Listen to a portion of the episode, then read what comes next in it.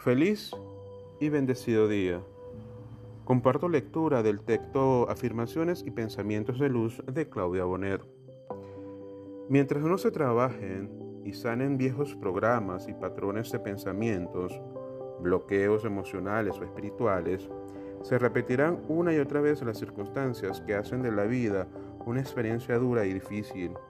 Llevar a la práctica y trabajar los conocimientos obtenidos es indispensable si se desea realmente cortar con este ciclo de encarnaciones y lograr la iluminación y el despertar. Feliz y bendecido día.